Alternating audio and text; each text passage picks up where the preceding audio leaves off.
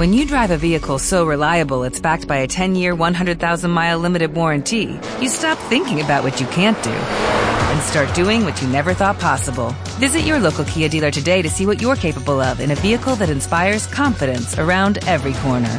Kia, movement that inspires. Call 800 333 4KIA for details. Always drive safely. Limited inventory available. Warranties include 10 year 100,000 mile powertrain and 5 year 60,000 mile basic. Warranties are limited. See retailer for details. Buenos días, amigos de Radio Trail. Os habla Mayayo una vez más para carreras de Montana y hoy vamos a hablar de cómo ha evolucionado una marca que yo creo que casi todos conocéis, porque la marca francesa Light, como sabéis, está de vuelta en casa. Una marca que empezó en un garaje de los sueños de un ingeniero textil, que llegó a expandirse por muchos países del mundo, que llamó la atención de un gran grupo deportivo mundial, como es el conglomerado Rossignol, que fue comprada y que hace unos meses, curiosamente, fue recomprada por el fundador original. Eh, casi casi parece un poco la historia de Apple, pero al revés, donde el fundador vuelve a casa. Así que, eh, ¿cómo lo ve el responsable de Raylet en España, señor Sergio? Muy buenas, ¿qué tal? Bueno, lo veo desde luego como, primero con curiosidad porque es un hecho nada frecuente, pero ha sucedido así y, lógicamente habrá unas razones que no todo se puede saber, no todo se puede decir, pero, bueno, el caso es el que es y, estamos en esta nueva etapa de Raylet. Bueno, si te parece, primero, para el que no te conozca, em, explica un poco eh, quién eres, de dónde vienes, porque tú conociste al señor eh, Arfundao, al Steve Jobs de Right hace muchos años. Así que, mm, si quieres, y yo creo que la relación era más de corredor a corredor al principio. Así que cuéntanos un poco de tu historia, como ese mítico discurso de Jobs de conectar los puntos. Bueno, no creo que sea tan mítico. Eh, yo conocí a Benoit en una carrera, en efecto, y bueno, de ahí surgió una relación, eh, hablamos eh, en la carrera, nos encontramos durante la carrera y luego como era un campamento, estuvimos unos días por allí, pues bueno, surgió una pequeña relación que mantuvimos más tarde por, por mail y demás y me propuso en su día pues eh, mejorar digamos la, el negocio en España. fue de donde, donde entré yo. En ese momento eh, Railay tenía un distribuidor, eh, luego se prescindió de sus servicios y se hizo directamente desde la propia marca, con una filial en España. Y bueno, pues luego ha pasado el, paréntesis este de, de Rossignol, que en, España no cambió la estructura, ni comercial, ni de marketing, ni demás, con lo que ha sido una transición muy suave entre lo que era Railight, lo que ha sido con Rossignol y lo que vuelve a ser Railight. Y en España, digamos, eh, no se ha notado. En otros mercados sí, porque la distribución, por ejemplo, la hacían filiales de, del grupo Rossignol, pero en España no, no ha sido el caso. Y bueno, pues 10 años después o por ahí, pues seguimos en Raylight. Bueno, eh, de hecho, además seguís y con una cierta importancia, porque Raylight si hoy está peleando por llegar a 20 mercados principales, incluidos mercados como Estados Unidos, como Italia, sin embargo, España sigue estando en el podio ¿no? de los países más importantes para Rayleigh. Obviamente, nunca podrá llegar al oro de Francia, pero eh, ¿pelea por estar en el podio o no? ¿Cuál es un poco el peso de España dentro de Rayleigh? España es el segundo país para Rayleigh. Lo ha sido prácticamente siempre. Ha habido años en los que se han podido acercar a otros países, pero no, no. El segundo puesto es nuestro y y no tiene pinta que vaya a cambiar. Esto te da un mayor peso en decisiones, en, proponer ideas y lógicamente en estrategias, cosa que suele ser bueno para el mercado español. Pero bueno, recordemos también que una empresa francesa es, es también un poco suya y, y no son fáciles de convencer, les tienes que dar datos y para, para que hagan caso a los del sur. Muy bien. Bueno, eh, por conocer un poco más al señor fundador, Benoit, porque yo creo que hay algunas marcas, como fueron en su momento Patagonia o North Face, eh, la propia Salomon, que sin su fundador pues, pues no se pueden entender y en vuestro caso pues ha ocurrido dos veces. Entonces, Benoit eh, empezó como corredor, quiso desarrollar unos productos que no existían, pero él, a diferencia de lo que nos ha pasado a casi todos los corredores, sí tenía la formación técnica como para poder aplicar, intentar concretar ese sueño. Empezó en su garaje y eh, creó Ride Light. A partir de ahí, ¿por qué un día cometió, iba a decir, el mismo error que Jobs? No, porque un día apostó, como Steve Jobs con Apple, por asociarse con alguien y cederle la mayoría del control de la empresa. Fue un interés mutuo. Eh, el Grupo Rosiñol quería crecer en otro tipo de actividades. Eh, sabemos que el cambio climático, eh, el esquí está bastante estancado. y muchas empresas del mundo del esquí han, mirado más allá de la nieve y de las estaciones. Y esa era la parte, digamos, de interés del, de Rosiñol. Y por la otra, pues eh, con sus propios recursos estaba tocando techo y necesita recursos de todo tipo, humanos, tecnológicos, económicos, para seguir creciendo. En un momento dado, eh, hambre y ganas de comer se juntaron y surgió esa relación. En este tiempo, pues eh, cosas han funcionado, otras cosas evidentemente no, como en toda relación. Y también ha habido un cambio estratégico, eh, ha habido unos movimientos cuando todavía eh, eh, formábamos parte de, de. Y bueno, pues en ese momento, pues el, fundador eh, en su día, pues estuvo ahí al quite y, volvió a sus manos. en principio, él no quiere asumir tanta función directiva, para eso se ha contratado una persona, un, a un CEO. Y bueno, pues estamos en esa época de transición larga de un modelo a otro y volviendo un poquito a las raíces de Light que, que son las que no hay que perder de vista de, lo que somos y hacia dónde vamos. Bueno, como curiosidad, decir que eh, Light, según evoluciona en el tiempo, mientras eh, estuvo Benoit con ellos en la primera etapa, creó una segunda división que no fabricaba productos de ropa y material, sino que era la división de estaciones de trail esa división cuando Ride ha vuelto a pasar a la propiedad de Benoit. Sin embargo, esa división se ha quedado en Rosiñol. ¿Por qué? Porque el negocio iba bien, ¿no? Estamos hablando de que había mm, treinta y tantas, cuarenta estaciones, mm, unas cuantas de ellas en España incluso. Sí, eso fue una condición de Rosiñol. Rosiñol, como tiene intereses en varios, eh, varias actividades, en esquí, en bici y en este caso en trail running, pues eh, para ellos era una prioridad estratégica eh, pues utilizarlo las estaciones de esquí o los, estos centros de trail, estaciones de trail, aunarlos todos juntos, con las bicis de alquiler o no alquiler, con esquís y en verano pues también con, con trail y con rutas de senderismo y demás. Entonces eso encajaba en su estrategia actual y, esa parte eh, Rosiñol se la quiso quedar y así ha sido. La estación original, la estación de trail original, la de San Pierre de Chartreuse, donde está la sede de Ride esa sigue perteneciendo a Ride por, por proximidad y por idea original, pero el resto, eh, la cadena, la red internacional, la desarrollará Rosiñol y con la verdad es que tiene pinta de que con los tres deportes y demás, pues puede ser una línea de negocio más allá del, material duro y blando que es el negocio de, de Rosiñol. Mm.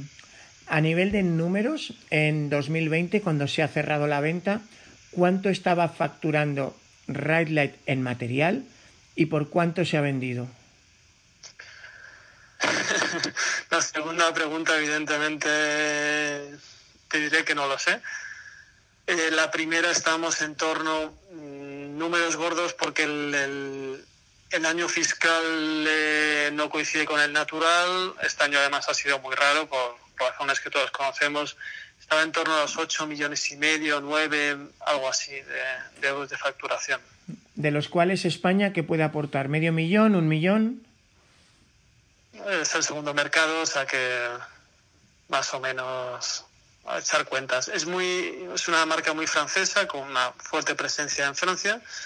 El deseo siempre ha sido el de querer eh, internacionalizarla más para no depender de solo un mercado, para tener más potencial de crecimiento. Y los objetivos mm, es más o menos que sea un 50% Francia, un 50% el resto de mercados. Esa es la dirección que se quiere, que se quiere llevar. Y bueno, ya te digo que España es el segundo mercado y, y bueno, facturando mejor de lo que se preveía. En España funciona bastante bien, es una marca ya consolera y bien apreciada, así que no hay grandes presiones económicas y, seguimos desarrollando la marca con cierta calma, no hace falta apretar ni hacer cosas raras.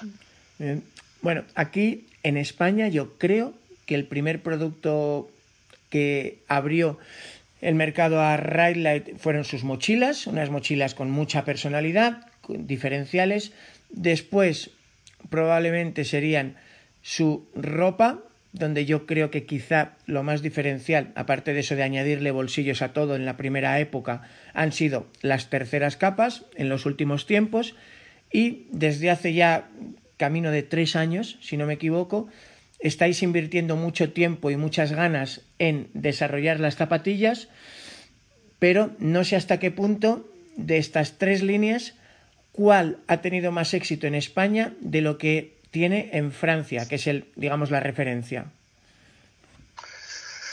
Eh, es difícil de comparar porque, por ejemplo, hay media España que directamente no sabe lo que es ponerse una malla larga, ¿no? Suerte que, que tenemos por aquí. Entonces, eh, las terceras capas están muy vendidas, son muy vendidas, pero eh, es difícil compararlo con un mercado como el francés, donde evidentemente la pluviometría es muchísimo mayor. Eh, posiblemente en terceras capas estemos igualados, razonables. En mochilas quizá también. En zapatillas menos por, eh, porque aquí ha empezado un poquito más despacio. También estamos consiguiendo buenos números con un crecimiento sostenido, pero pero teniendo en cuenta que Francia, lógicamente, va a ser el mercado que más fácil va, a vender porque es la marca de allí, etcétera, etcétera, por las acciones promocionales que se hacen, eh, la difusión, la comunicación y todo esto, eh, no tenemos que envidiar en casi nada. Sí que hay productos concretos que se pueden vender más en un mercado que en otro, eh, pero no hay unas grandes diferencias. somos fuertes en terceras capas en otros países, mochilas también, quizá un poco más en Francia, pero no son diferencias, digamos, de que son mercados eh, radicalmente diferentes o que hay grandes particularidades. No, no es así, excepto eso, en las partes de, por ejemplo, en España, en las que el clima no invita a utilizar ropa de invierno, por ejemplo. Pues evidentemente aquí la ropa de invierno no puede tener un gran éxito, pero por razones obvias, no, no porque el mercado sea muy diferente. Sin embargo, es curioso que aunque ellos sean el mercado más importante y facturen, ponte siete, ocho veces más que España, a nivel de los corredores de élite en el equipo Salomon, eh, perdón, en el equipo Ride de internacional, eh, casi casi estamos a un 50-50, porque eh, los franceses que están en ese equipo son leyendas con una personalidad muy especial, Nathalie Mocler, Christophe Lesaux, pero los españoles con Maite Mayora, con Jordi Gamito o con Puru, pues a nivel de resultados hoy por hoy pues están igual o mejor que sus compañeros franceses del equipo de la marca. Eh, sin ninguna duda, te diría que, claramente mejor. El año 2019 que tuvimos en España con, eh, Maite, con John o con Esther Casajuana, pues eh, no tiene no tiene comparación con lo que se ha podido hacer en Francia. Eso no quiere decir nada ni pero, pero evidentemente ese año, esos dos, últimos años se ha puesto cariño en el equipo en España. Se han conseguido cosas que no siempre dependen de ti, obviamente, ni siquiera de los corredores. A veces se dan las circunstancias y sale todo bien. Y en Francia pues ha ocurrido un poquito lo contrario. Nathalie Mocler ha estado mucho tiempo lesionada y, se ha preparado para campeonatos del mundo y ha llegado mal o ha llegado lesionada y ni siquiera ha podido participar estando seleccionada, eh, cosas así. Entonces, bueno, la competición sabemos que es un mundo un tanto variable y que, y que hay una serie de circunstancias que están a veces fuera de tu control, pero desde luego el último año eh, no, no, no es por presumir, pero les hemos dado un repaso importante. Otra cosa es que en uno o dos años a lo mejor se ha dado, se ha ya dado la vuelta a la tortilla, pero tenemos corredores muy buenos y, y que nos han dado un montón de visibilidad y estamos muy contentos con ellos. Oye, ¿y cuánto cuesta tener un élite mundial? Porque claro, una parte del coste será, digamos, el sueldo y otra eh, los transportes. Podemos estar hablando de que una Maite Mayora o un Jordi Gamito o un Jonah Puru con objetivos de correr en Chamonix, de correr en Lavaredo o de correr eh, te pueden costar ponte entre 10 y 30 mil euros al año de sueldo y otros 10 a 30 mil euros al año de viajes? ¿O, o de cuánto dinero hablamos por cada élite de este nivel? Es que depende mucho. Eh, una de las variables más importantes es que sean profesionales o no.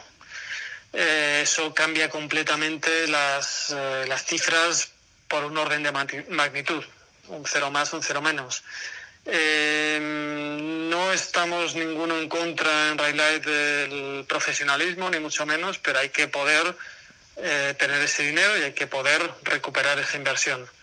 Eh, el caso de en España, no hay esos recursos para, para tener gente profesional 100% dedicada y no solo es lo que le puedas pagar tanto en sueldo merecidísimo, en material o en desplazamientos, es que hay que activar esa, ese patrocinio que te puede llevar el coste o, bastante más de lo que le pagas al corredor. Entonces, lo que hay es que trabajar con un presupuesto y tratar de optimizarlo lo mejor posible. Eh, el patrocinio de corredores es una de las estrategias. A veces funciona bien, a veces es una pérdida de tiempo y de dinero.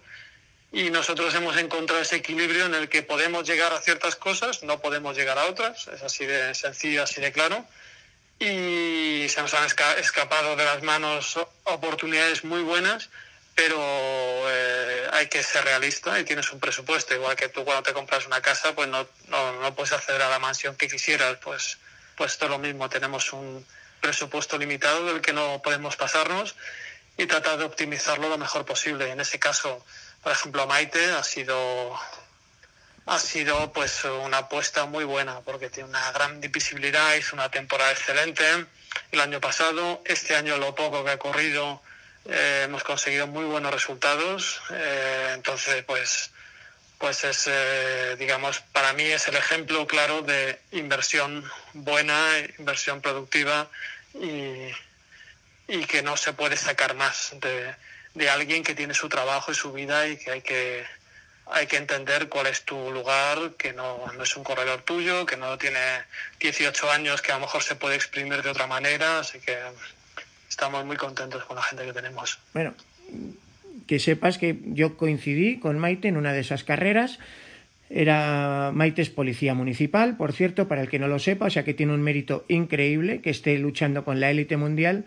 Y yo fui a verla ganar en una de esas carreras francesas poco conocidas aquí, pero con muchísima historia y proyección, que es el Trail Bagués, que es en el Pirineo francés, al mítico Pic de Midi de Vigor, que es un pico cercano a los 3.000 metros de altura, con un observatorio astronómico desde el que se ve medio Pirineo, y, y arrasó. Entre las chicas, ganó sin oposición, y luego, lógicamente, pues éramos de los pocos españoles allí, pudimos quedarnos a, comer después de carrera, me estuvo esperando más de una hora, en meta me tuvo que esperar Sergio para, para una carrera que no pasaba de 30 kilómetros, y eh, me contó que estaba muy contenta con la marca. Eh, ¿Por qué crees tú que hay.?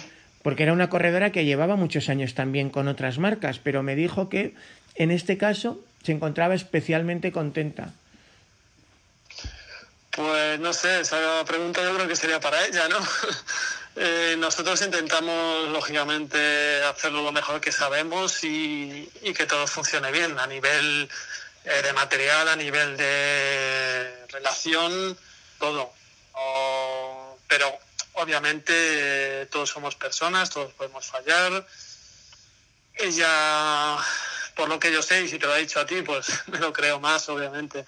Eh, está muy contenta y, es lo, que, lo único que podemos hacer realmente, darle el mejor material eh, disponible y, que ella esté tranquila y contenta. Eh, a partir de ahí los resultados pueden salir o no salir, pero, pero no depende ya de nosotros. Nosotros desde un principio solo queríamos que estuviese tranquila, centrada en entrenar, en competir y que haga lo que sabe hacer. Eh, el resto, tratar de aislarla un poco de historias, tratar de que estuviese tranquila y parece que ha funcionado, así que entre todos creo que hemos creado la, atmósfera correcta y, se culminó el año pasado con el, con el UTMB, el podio, eh, que sin, en mi, en mi caso, mi opinión, no lo esperaba tan pronto, pero por supuesto tiene la calidad deportiva para hacerlo y lo hizo. Así que en realidad no hay receta mágica, yo no la he encontrado nunca por los años que llevo tratando con corredores y demás, y lo que hay es que darle, digamos, la tranquilidad, eh, la paz, que se centre en correr y pueden a partir de ahí salir resultados. Y eso es lo que hemos hecho. No sé cómo lo haría en el pasado, no sé cómo lo hacen otras marcas, cada uno tendrá su forma de hacerlo, pero a nosotros por ahora, desde luego, nos funciona, nos funciona bien. Bueno, pues ya lo hemos visto, España, segundo mercado mundial cuantitativo, mm, probablemente primer mercado mundial en cuanto a aportación a nivel de corredores de élite a la marca. Oye, y para los populares, ¿qué novedades tenemos en el catálogo de 2020-21 de otoño? Porque, por ejemplo, a mí me sorprendió para bien cuando vi que lanzabais eh, un tubular con mascarilla incorporada. Dios mío, para los para mí que vivo en Cercedilla, eh, el ¿cómo es? Eh, Light Mountain Mask, que es el, el nombre que habéis elegido, eh, vi el, el cielo abierto. A ver, es un producto lógicamente desarrollado por la necesidad de, utilizar mascarillas y demás. No pretende ser un sustituto de la mascarilla, digamos, del día a día, pero sí sobre todo para usos más puntuales, es decir, eh, sales a correr y tienes que cruzar un pueblo, porque solemos salir de sitios, de sitios eh, urbanos y civilizados, y es un buen momento para poder utilizarlo. O, por ejemplo, paras y te vas a comer algún bar o comprar algún supermercado y lo tienes ahí a mano, ¿no? Y, es, y hace la función de mascarilla y de pañuelo. este producto... Sí, te iba a decir, ni te cuento, ahora que tanto Atudem en España como la patronal del esquí francés han confirmado que va a ser obligatorio llevar mascarilla mientras esquías en todos los momentos de presencia en la estación, excepto mientras estés bajando la pista. Ni te cuento los problemas que me quita eso. Es un uso perfecto y de hecho cuando ya lo teníamos finalizado el producto eh, vimos que en Francia se implementaban las mismas medidas. En zonas comunes, en remontes, si vas a comprar algo para comer tienes que utilizar mascarilla, protección y para esquiar, lo que es esquiar en pista, puedes no llevarla. Este es un producto ideal porque te pones y te quitas, ¿no? Eh, ya ha habido una comunidad autónoma que le ha puesto obligatoria mascarilla para hacer deporte en zonas urbanas, pues también entendemos que es un, un producto ideal para ese tipo de uso. Ya digo, no es para el día a día, no necesariamente, todo es para todo, pero para este otro tipo de usos es interesante. Es curioso porque este producto tiene su, su pequeña historia. Eh, en marzo, eh, cuando empezó la pandemia y demás, el taller de Raillight estaba cerrado. Eh, sabían, las máquinas estaban ya embaladas para, para llevárselas porque se había cerrado la parte de elaboración en la propia Raillight. Y llegó la pandemia y el camión de, que tenía que llevarse la maquinaria nunca llegó. En este tiempo, eh, la marca ha cambiado de manos y se ha reactivado la fabricación en Francia y se ha podido hacer mucho más rápido que cuando fabricas en Asia. Entonces ha sido casi un giro del destino, ¿no? Que, que, se, que la pandemia eh, paró el, digamos, el desmembramiento de, la producción francesa de Rayleigh y que haya sido el primer producto que se ha desarrollado en esta nueva era, sea pues algo también relacionado con la pandemia una historia curiosa de, cómo una parte de Raylight se estaba perdiendo, se iba a perder, ya digo, las máquinas estaban esperando a que llegase el camión para llevárselas, la máquina de corte de láser, las máquinas de coser profesionales, eh, la sublimación, todas las máquinas que, que hay allí eh, estaban ya embaladas para llevárselas y, y al final pues el primer producto de la nueva era de Raylight eh, se hacen con esas máquinas que nunca llegaron al final a salir de, de la sede de Raylight. A ver, yo personalmente me alegro porque he tenido la suerte de poder correr por allí contigo, de poder ver ese atelier que dicen ellos.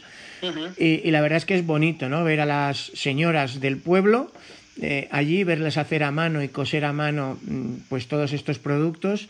Y al fin y al cabo yo creo que a la mayoría de los europeos nos hace ilusión que la fabricación de según qué productos deportivos pues, pues se quede en Europa, ¿no? No, no, no tiene por qué irse todo a China. Creo que la pandemia ha abierto algunos ojos respecto a la dependencia que tenemos eh, industrialmente de ciertos países. Empezó pues con las urgencias de los respiradores y de las mascarillas y demás, que se convirtió en un mercado que quitaban los aviones a las propias pistas de despegue, lo mandaban de un país a otro dependiendo quién pagaba más. Nos hemos dado cuenta de lo dependientes que somos. Y en ese sentido, la verdad es que los franceses nos sacan tres cuerpos. Tienen un es un ministerio de reindustrialización y están haciendo todo lo posible por recuperar industrias, eh, tanto por empleo como por generar Producto Interior Bruto, como por eh, depender menos del exterior. Entonces ves muchos movimientos empresariales que eh, fábricas de coches que trasladan producción de otro sitio a Francia, construcción de nuevas, de nuevas industrias. Eh, porque se han dado cuenta de que no todo puede ser exterior, ¿no? no podemos ser países de servicios. Y la verdad es que es una envidia que haya un proyecto así a nivel eh, gubernamental y luego pues cada uno en su zona pues eh, también apoya este tipo de iniciativas y, y la verdad es que es, a mí me da envidia ¿no? que, que, haya, que haya este tipo de proyectos porque consigues mantener una industria, un empleo, una, una fabricación y demás local. En España sabemos que hay industria, pequeñita la mayoría, eh, en el sector deportivo hablo, y, quizá podríamos aprender un poquito y, por lo menos, por lo menos que se quede en Europa. Sabes que, China está muy bien, nadie, ninguno tenemos nada en contra, yo por lo menos no tengo nada en contra de fabricar allí y unas condiciones de, de salud, de horarios y por supuesto que sean acordes eh, pero, pero también poder fabricar un poquito más cerca eh, se agradece. Y por lo menos en las fronteras de la Unión Europea creo que, creo que es bastante positivo. Vale, bueno, a mí no me ha dado tiempo a ver en detalle todo el catálogo de novedades de invierno, ya tengo que me quedé pillado con, con esta eh, Mountain Mask y me porque a mí me viene súper útil para correr por Cercedilla bajo cero, para esquiar, para la bici, que también la uso, así que perfecto, pero ¿qué más productos mm, tú, como mm, lógicamente veterano usuario de la marca, te, pondrías mañana mismo para poner del, catálogo que, a ti te hayan enamorado? Porque seguro que también tienes tu corazoncito. Sí, lógicamente. Lógicamente lo tengo. Lo que pasa es que depende muy bien, mucho del tipo de invierno que tengas. Eh, si tienes un invierno suave, las mangas largas son fantásticas y en cortavientos y, y casi con eso arreas. Si vives en zonas frescas del interior o zona de montaña, pues la gama Winter Trail es una maravilla. Yo la utilizo, la utilizo mucho. En bici me va genial porque en bici pasas mucho más frío que corriendo por la velocidad, el, viento que, creas de tu velocidad. Y la verdad es que la, utilizo mucho. Para mí es sobre todo eso. Y luego terceras capas, lógicamente, si llueve. Que que para mí la Responsive es la mejor, es la que más utilizo. Y básicamente ese tipo de productos. Luego ya, pues, eh, si volvemos a correr carreras y demás, pues ya vamos a cosas más ligeras, a cosas más específicas de competición, mochilitas y demás. Pero bueno, estamos todos un poquito ahí en barbecho y no podemos, no podemos todavía pensar tan lejos en cosas largas, cosas de carreras y demás.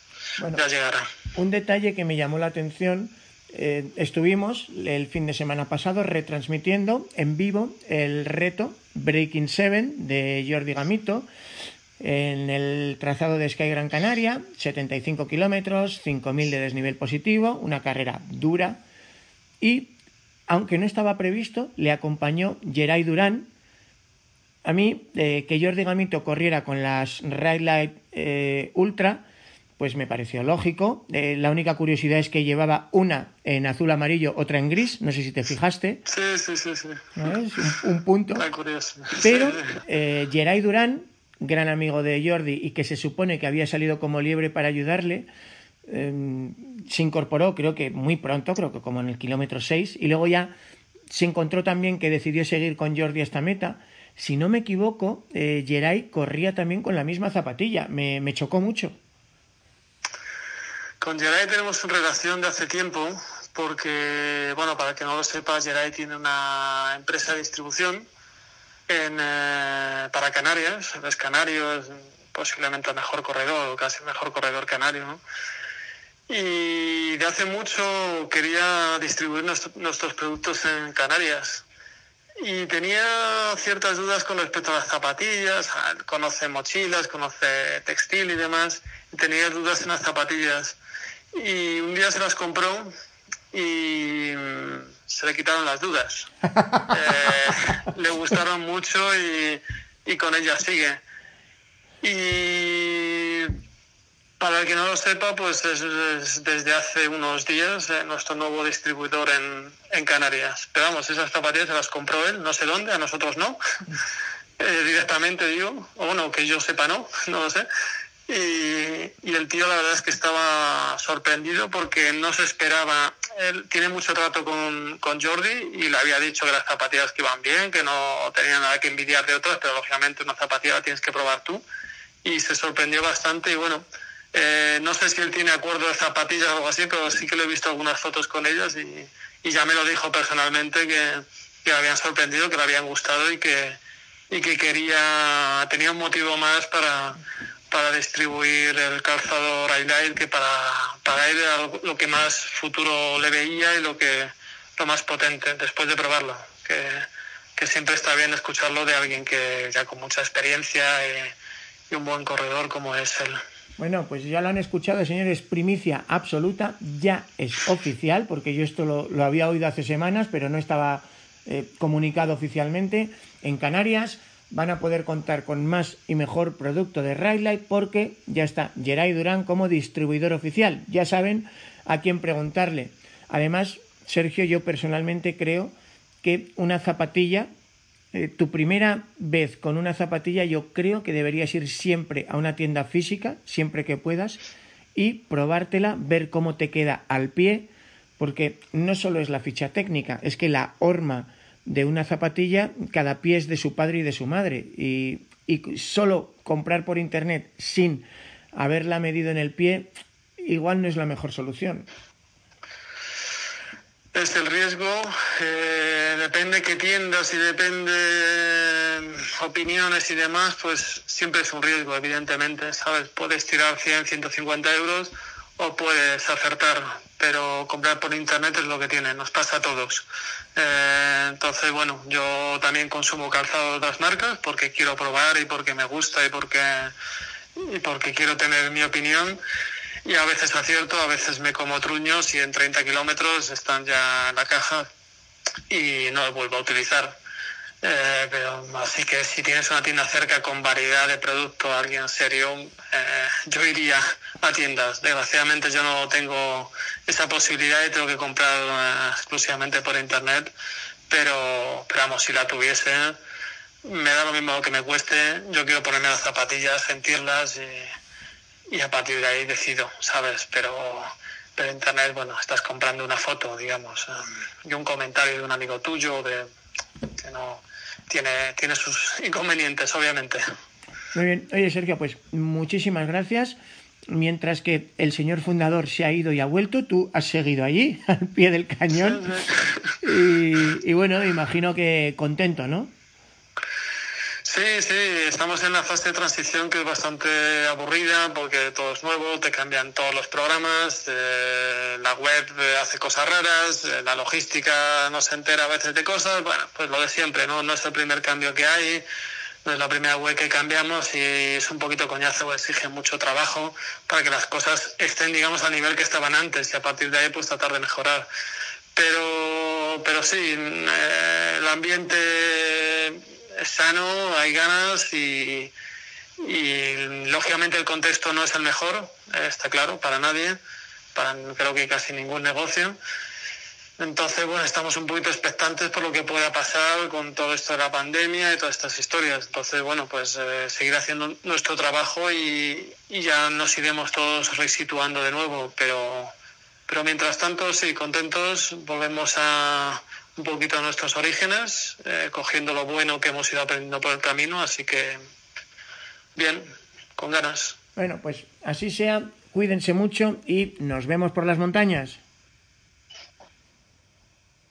¿Te preocupas por tu familia? Entonces, ¿por qué darles solo huevos ordinarios cuando pueden disfrutar de lo mejor? Eggland's Best, los únicos huevos con ese delicioso sabor fresco de granja, además de la mejor nutrición, como 6 veces más vitamina D, 10 veces más vitamina E y 25% menos de grasa saturada que los huevos regulares, además de muchos otros nutrientes importantes. Así que, dales los mejores huevos. Eggland's Best, mejor sabor, mejor nutrición, mejores huevos.